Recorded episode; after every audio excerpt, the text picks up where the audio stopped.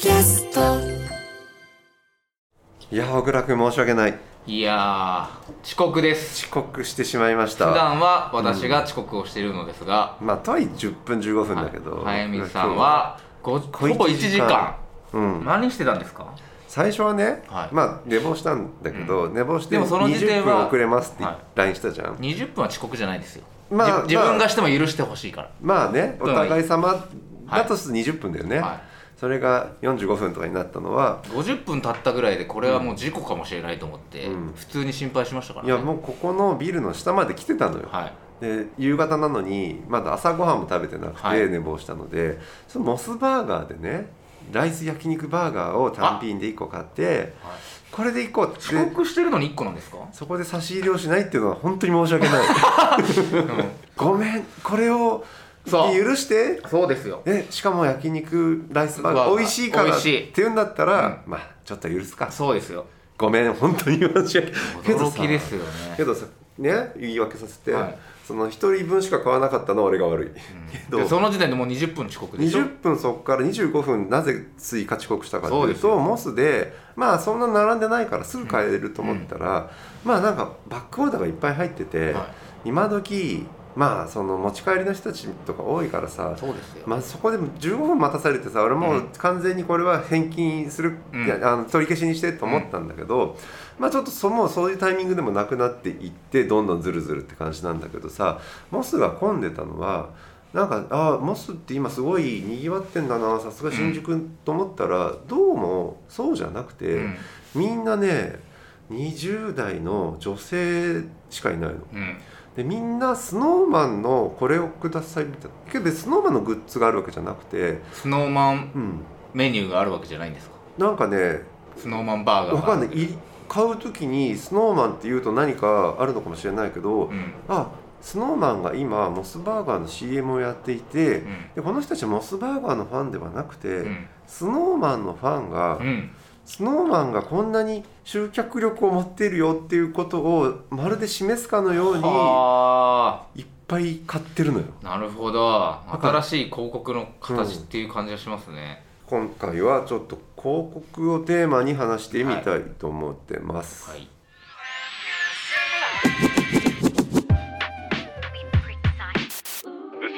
すべてのニュースは賞味期限切れで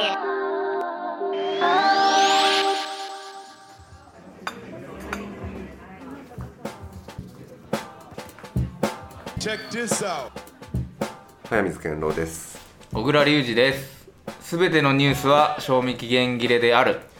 2人のライター編集者が社会的な事件やテレビやネットの話題メディアにまつわる出来事を語り合うポッドキャスト番組です、はい。いこれ真面目すぎるからもっと短くしていこうかね。やいいこれぐらいいいっすよ初めて聞く人もね、はい常にいるわけです早水さんまず3つ疑問。はい。今の話。はいじゃあ小倉君。早水さんは20分遅刻してんのになぜ焼肉ライスバーガーを、この私と、うん。そのいつも編集をしてくれてるチョンさんの分を買わなかったのか。ほら3つだと時間かかるかなと思ってなるほで俺途中でエレベーターとかで食おうと思ったらエレベーターで同乗者がいて食えなかっあなるほど。2つ。そのビルの下のモスバーガーに来てるならなぜモスバーガーがすごい混んでるっていう連絡をしなかったのかっていう。たもうほうれん草ね。ほうれん草。ほうれん草ね。ほうれん草。ごめんその20分以上遅刻するよっていうのをね、うん。うん。それよく俺はいろんな人に怒られる。母親をはじめ、うん、遅れることはもうだってもう確定なので、うん。だったらほら今ビルの下までいるのに、モスがっつったら僕らだってなんなら下に行ってモス買って一緒に待ってたかもしれない、はい、はい、それは謝罪。マジ謝りでしょ、ね小倉君が遅刻した時はさ、うん一応言いますもん警官の尋問にやってたらさ連連できないもんね。でも僕は一応あの時多分確か警察の写真を撮ってあそっか。職質受けてますって言いました。よそっかそっかそっか。でもう一個。ほうれん草ね。みそうほうれん草、うん。これ反省、はい。3つ目、うん。モスバーガーは、もちろんその CM の効果として、うん。スノーマンが出ることで注目が集めると思ったけど、いやそういうふうにファンが、うん。彼らが自分たちが推してるメンバーがうんすごく効果がありますよっていうことをうん。示すために商品を買ってくれるっていう行動まで予測しての起用なんです。あか多分そこが今回結構重要な考えるテーマだなと思っていてあの僕結構ね広告とかマーケティングの世界で何が起こってるのかっていうのは今そんなに自分の領域の仕事とは関係ないんだけど、うん。本読みとか書評家としての仕事として割とそこ、まあ、チェックしてる分野で、はい。まあ、常に変わっていくじゃないですか。僕も広告は前も言いましたけど、1倍速男なので絶対に飛ばさないで見るんで、CM をねチェックして、絶対にでもともと僕ら広告業界そうですね。一応広告にいたし。プロダクションにいましたし、うん。まあ、僕は雑誌の編集だけど広告ずっとやってたり、はい。まあそういう意味では、まあ、なんて半分足を突っ込んでいる業界でもあるから、今どうなってるのかなとか、それこそ物を作るっていう行為はさポッドキャストを配信するもさ、まあ、広告とか PR とか抜きには自分たちが作って宣伝しなきゃいけないみたいな時代でもあるので、うん。ちょっとそこら辺もさ知っとかなきゃみたいなのもあるじゃん。はい、まだももっと言ったら僕編集者本業ですけど、うん。やっぱ編集って広告みたいな仕事めちゃくちゃ多分にあるっていうか、うん要は本を作る時のタイトルもうん。内容をうん一言で表すようないいタイトル、確かに。ということだけではなくキャッチコピー的なものそうそうそを兼ねてるわけだから兼ねてるどの層に向けたいんだっていうかその、なんていうの？マーケティングだねそれはね。そうそう、ん。だから完全になんていうの？編集者ってその要は想定もかっこいいものにするのか、うん。目立つものにするのか、うん。地味だけど重厚なものにするのか、ね、書店に置かれた時にそうそう。まあ、例えばこういうタイトルだったら周りにこういう本の中に入るから、うんうんじゃあ目立つためにはとか逆に最近売れてる表紙は白地にんだったら、じゃあそっちに習うのか変えるのかみたいなのを全部考えるわけですよねそうそう。あれってだかから要はなんていうのかな。いい原稿の良し悪しとか、うんなんかその内容についての知識とかじゃなく、うん。完全にマーケティングの領域ですよね編集の仕事の。うん。何割かは、うんとかでそしておそらくその広告の仕方とかっていうのも時代によってとか全然変わってくると。コロナ禍とか SNS とかで変わってきてるからじゃあ10年前の知識で編集者はうん。ずっと本いや作ってた本ら遅れるとかね、それモスバーガーの話で言うと、うん。そもそもタレントをうん。広告に起用するというのは、うん。どういう効果なんでしょうね？ねアイキャッチなそうこれまでもさ、うん。まあ、ジャニーズもそうだし、うん。いろんな有名人タレントをハウス、バーモントカレーだよみたいに 例えそれいつの時代ですか？バーモントカレーはいっぱい今もあるから。いや今もあるけど今は早見さんが思い浮かんだのは誰バージョンのバーモントカレー？西城秀樹。最初秀樹お亡くなりになってますけど、はい。はい。まあずっとなるほど。30年ぐらい前。なるほど。もっと前だ。40年前ぐらいだけど、そのいわゆるタレントを起用してそのタレントのタレントイメージとかで商品を売るっていうのは、うん。今はあまり通用しなくなってますよっていうことがイメージ戦略だったってことですよねタレントさんを使うのは、うん。はい。まあタレントの知名度を使って商品も広げるっていうのと、今のスノーマンのモスバーガーは僕ちょっとやっぱ違う気がするん全です然違うと思うな。うん。だって基本的にはタレントが出てきて商品をの、まあブランドの、うんまあイメージ戦略を担うっていう意味で一緒なわけじゃん、なんか美味しそうだな良さそうだなぐらいのもんで、そこで大事だったのはまあ秀樹で引っ張るけど、スプーンでカレーを食べて、はい。うまいなみたいな顔するわけじゃん、あれも含めての、まあ、そういうのってさしずる感って言ったりさ、そういう CM の出来自体が非常に重要だって言われて伝えることが大事っていう、多分おそらく今の SnowMan をキャンペーンに据えることって CM の出来云々って今あんまりその出来でね、うん。その商品のイメージを左右するっていうよりもそもそもアメリカの話で言うといやブランド広告とかね、テレビやマスメディアを使って広げようとするものっていうのがこの2年コロナ禍の2年で大きくダウンしたと。まず出向が減るわけじゃん、うん。コロナ禍で。うん。不景気になったとはちょっと違うけど消費行動が例えばね、飛行機に乗って海外旅行行こうこう広告しても意味がなくなった時期とか、出向が随分減るんですよ旅行系が減るだけでも。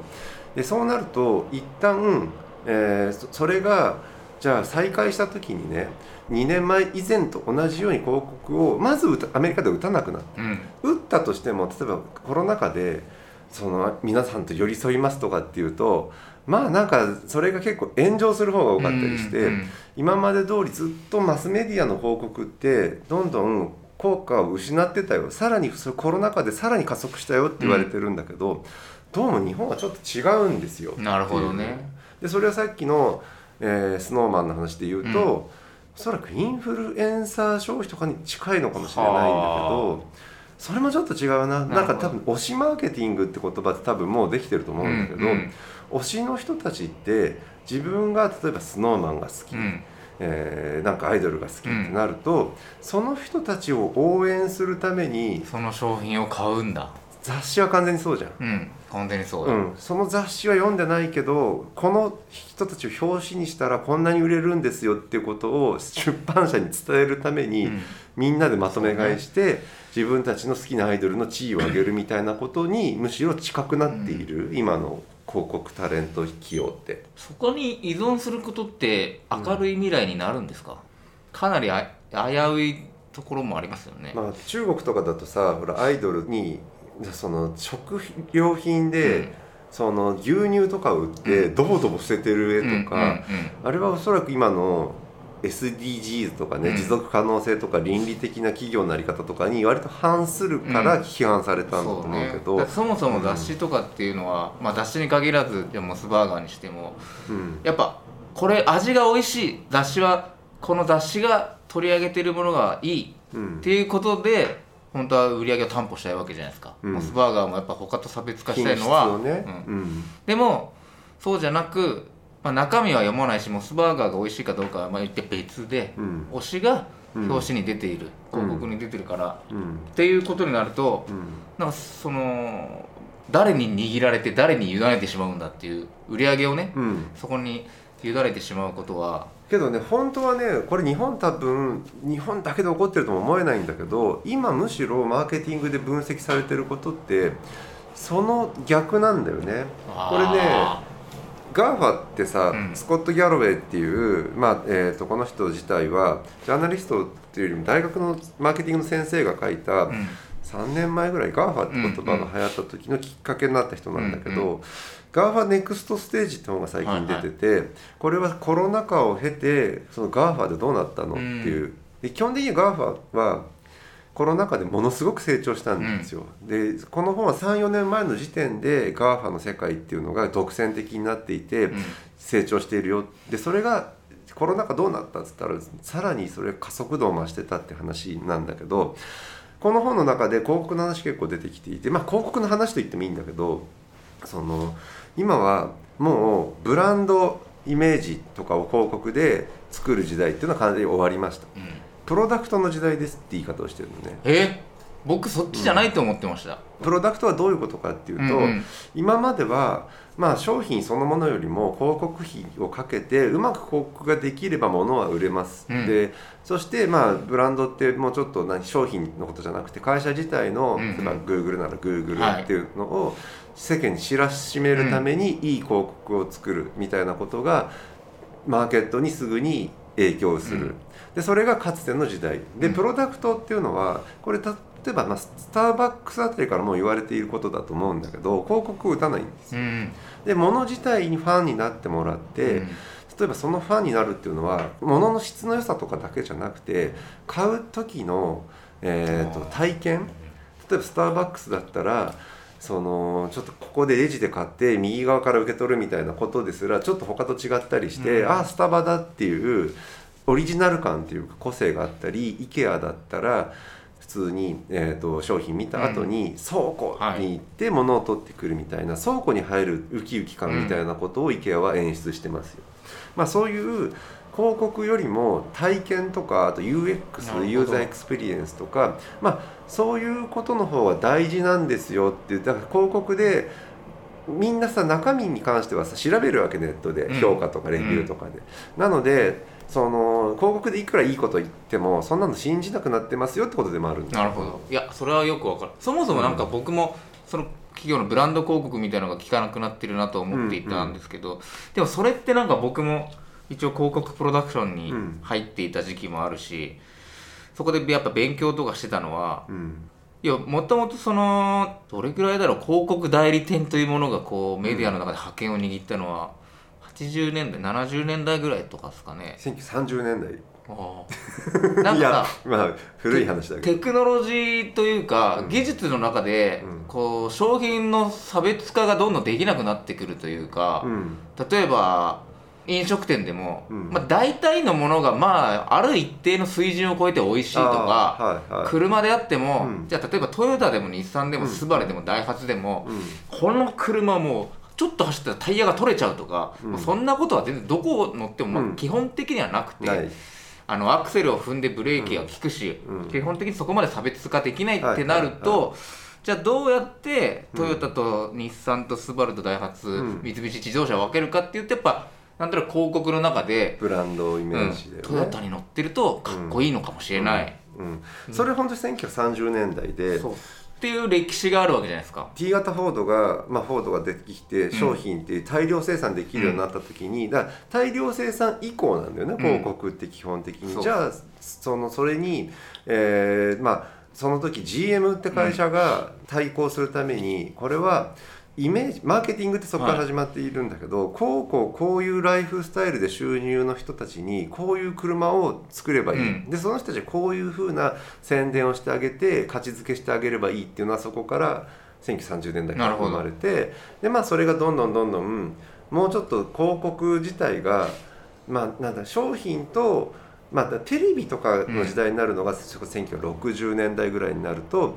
まあ、初期のテレビってめちゃめちゃ商品連呼型のさ広告しかなかったのでもうちょっとそれを洗練させていくのは確かにさっき言った1980年代かそな、こをタレントと結びついてるじゃないですか、うんうん。人気俳優が乗ってたりする車だとうんかっこいいって思うとか、ブルーバード前の時代だった、また40年前のさ いや和田賢治ですけどその時にやっっぱ企業広告ってやっぱすごい聞いてて、うん。なんだろうトヨタのこの「 Drive Your Dreams」みたいな感じでさ、はいはい。車によってうん。その運転というものうん。を通じて、あなたの夢が叶いますとうん。いう大きいうん。メッセージがあるわけじゃないですか、トヨタは Fun to Drive あそうそうそう。まあそれもごっちゃになってる時点でちょっと通じてねえなっていうね今時。ね あとはあれですよ、やっうん。ぱやっちゃえ日産。じゃあ日産ね。はでいうのが確かに聞いてたというか、うん。それがこういろんなものをこう駆動させるエンジンになっていた。うん。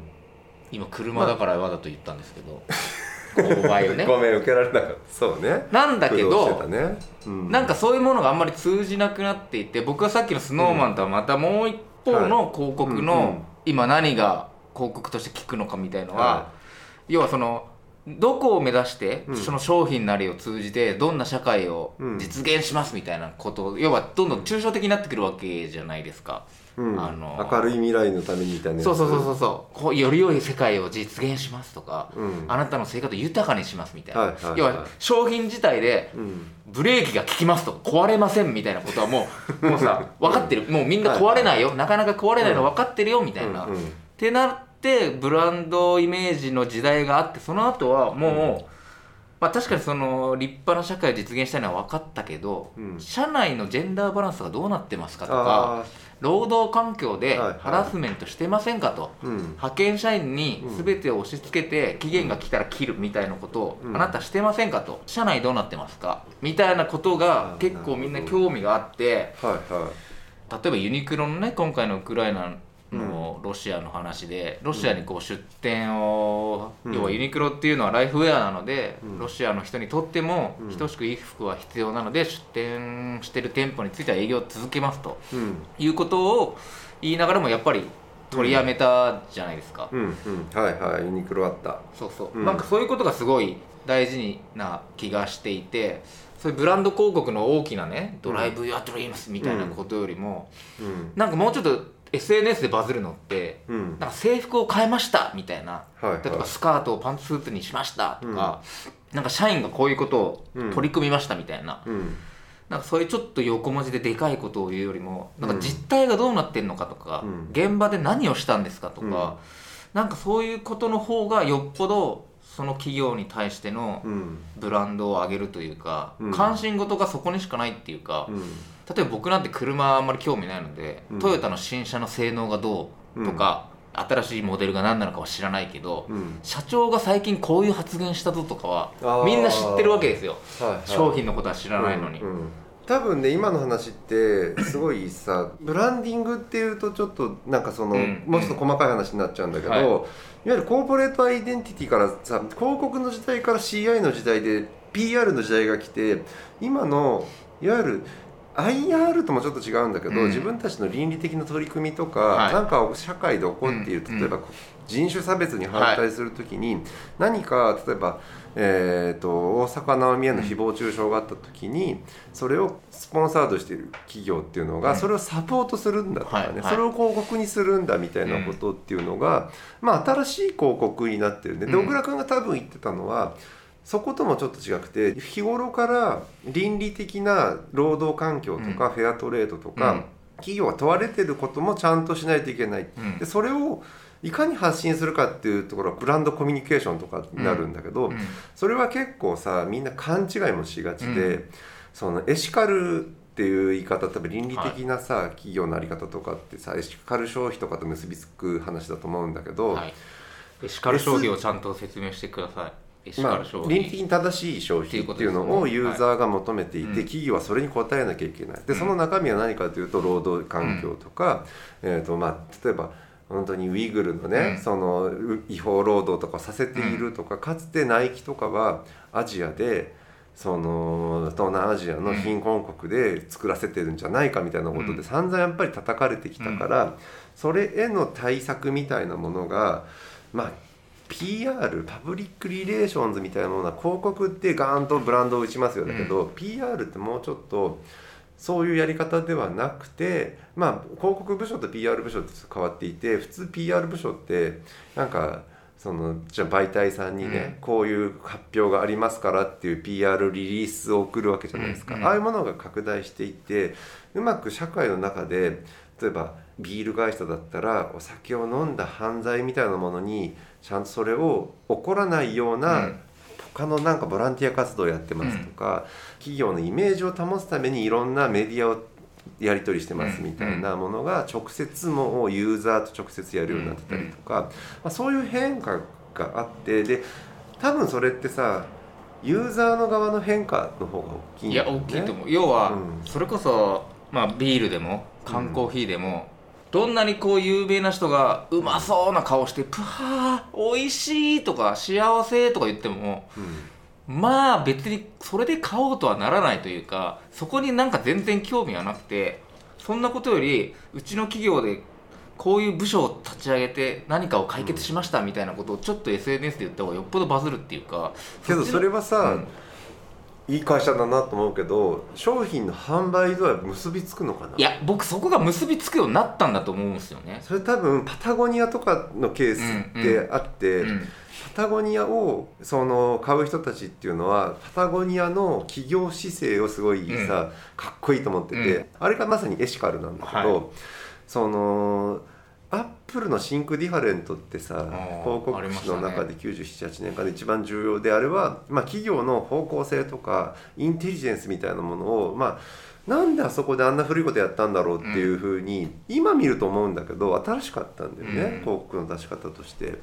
でなんかそこのからどちらか企業の姿勢そのものあそこでアップルはなんか商品を売ったわけじゃなくて、自分たちの企業っていうのはこういう考え方をしてうん。こういう商品を作っているっていう哲学的な方向を売り出したんだと思うんだけど、うパタゴニアとかってそれをどんどん地球環境とかねその水資源の保護とかねそういうことを言いながらうん。エシカルにして消費してるんだけど、パタゴニアって確かに一部の人には売れているけどけど普通にそのことに対して例えばバーニー・サンダースの支持者の一部はそことつながっているかもしれないけどまあトランプ支持してる人たちは絶対それはむしろ反発を買うよねっていう。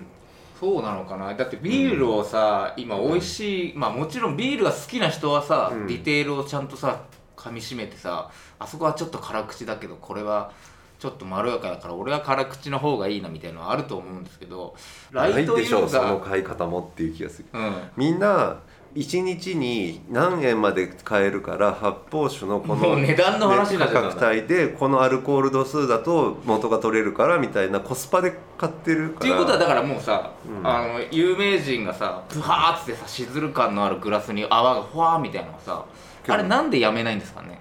売れてるからだよね多分。うーんなんかそ効果があるってことじゃないですかそしたら。あるんだから俺そこは本で読むものと実際例えばねさっき言ったコロナ禍でみんな広告撤退して戻ってこないって話を、えースコット・ギャロウェイは書い,、書いてるんだけど2021年の日本の広告費これインターネットおよび、まあ、今ま今さインターネットにどんどん抜かれてるっていう中で、もうとっくに新聞抜かれたし、うん。テレビもって危ないのかな？とかって2021年全広告業界が復活してるん。へえ。ちょっと数字ちゃんと今持ってないけど3月発表された電通の2020 2020年落ちたのね広告費。でそこのままスコット・ギャロウェイ方式で言うと戻ってこないんだって言ってたけど、がっつり戻ってきたよ。え。ー、えだからそれ広告がなんで潤ってるんですか、あのねだからコロナ禍からのみ人が反動消費のタイミングで広告を使って商品を盛り上げたい。はだから物が売れてるかどうかって数字ではなくてメディアへの出向が戻ってきた。うん。でも広告って嘘つくじゃないですか、俺それが嫌だっていうか 小倉君いそれずっと言ってるけどさ、はやなんか何なんだろうって不思議なんだよね。いやなんかほらカフェオレのね、うん。CM とかで、お家がカフェになるとか言うじゃないですかなんか、はいはい。嘘じゃん。パーパーッと景色が変わるみたいなやつでしょ。嘘じゃんと思ってうん。美味しいはまだいい、うん。すっきりもいい、お家がカフェになるとかうん。は、えだって井川遥がさハイボール屋さんのカウンターでさ、お待ちしておりましたってさ、嘘ってあれは別に嘘じゃないえそれが嘘じゃなくてあれはうん。嘘じゃないというか、うん。あれ飲んでるのはハイボールでしょ？うん。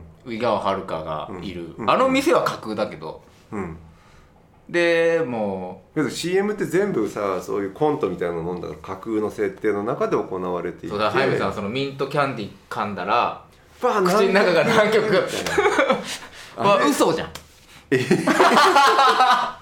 なんか俺そういうのが。井川遥の方が嘘だけどね。あんな井川遥がいるバーがい本当にあるんだったら許してやるっていうことかなと思って。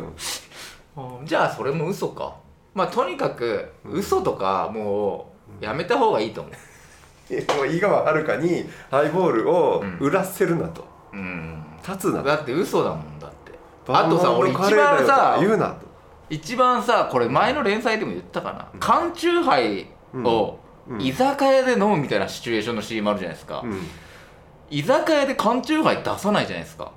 居酒屋が普通にこうチューハイ作るでしょ、まあグラスに入れる。なんか大将に「いらっしゃい」とか言って、うん。今日もいつものみたいな感じで頼むと、うん。なんか缶チューハイうん。を缶チューハイもう商品カットも必要だから居酒屋にも缶チューハイが置いてあるんですよ。うん。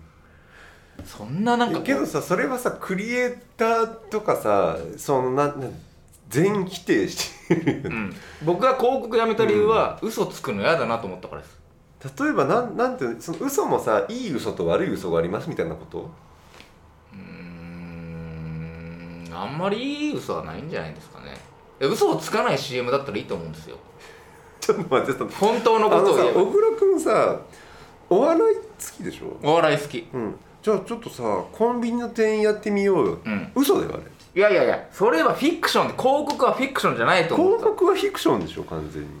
何この話？広告はえちょっと待ってこれ世間の人たちはうん。ちょっと小倉君何言ってんのってなってると思うよ。嘘。広告嘘でしょってちょっとめちゃめちゃ面白いから思ったら広告は嘘ってさタイトルにするけどこの回さ。それは広告は確かに嘘だ。嘘だけどなんていうのかな。あまりにも衝撃が走るというかさ。いやハルさん知ってました？コントってあれ全部嘘なんですよ。えいやなんか、えいや楽しませることが目的なのと、物を買わせるのの目的の嘘が、うん。もしかしたら嫌なのかもしれない。なんあそっかえっ、とねなんだろう。映画だって別に嘘だけど結局物を買わすって目的がはっきりあってそのためにうん。何かちょっとでもそこに嘘があったらこれはダメだっていうこと。うんわかんない。BPO って広告の嘘大げさを取り締まるけ紛ど、らわしい。なんでお笑いには取り締まらないんですかじゃあ？